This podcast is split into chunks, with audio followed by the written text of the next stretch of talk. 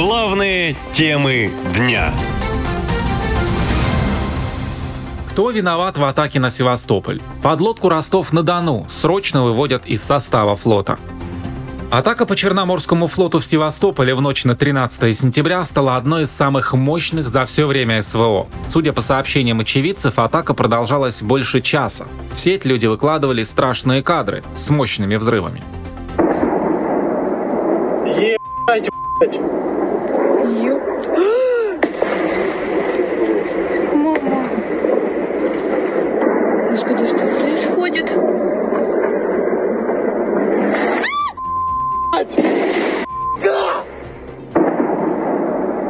В Минобороны заявили, что ВСУ нанесли удар десятью крылатыми ракетами по Севморзаводу в Севастополе и тремя безэкипажными катерами по отряду кораблей Черноморского флота.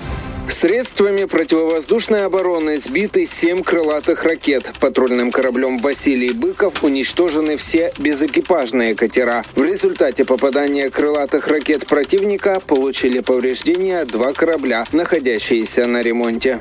После этой атаки ВСУ на Севастополь российская армия потеряла сразу два важных судна – большой десантный корабль «Минск» и подлодку «Ростов-на-Дону». По словам экспертов, восстановлению они не подлежат. Аналитики проанализировали спутниковые снимки поврежденной подлодки «Ростов-на-Дону» и попросили прокомментировать их независимого норвежского военно-морского аналитика Тура Ара Иверсона.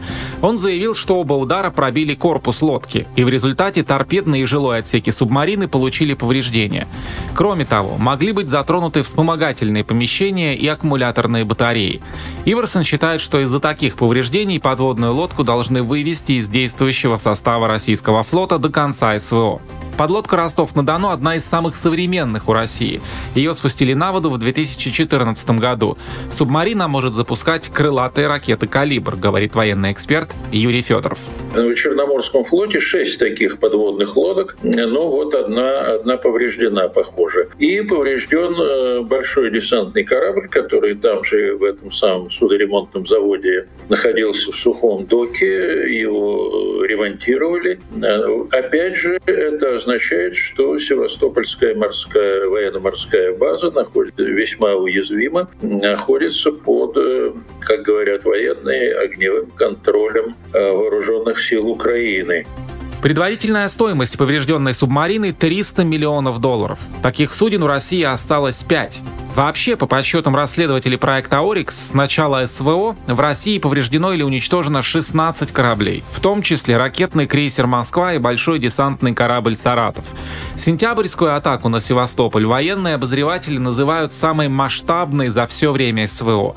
По их словам, удар по судоремонтному заводу оголил много проблем в российской обороне. Мол, это стратегическое предприятие, которое должно быть защищено со всех сторон.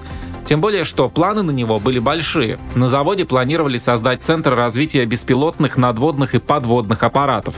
Жители Севастополя верят, что поврежденный цех, как и корабли, переместят в какой-нибудь другой город. Наша лента. Коротко и ясно.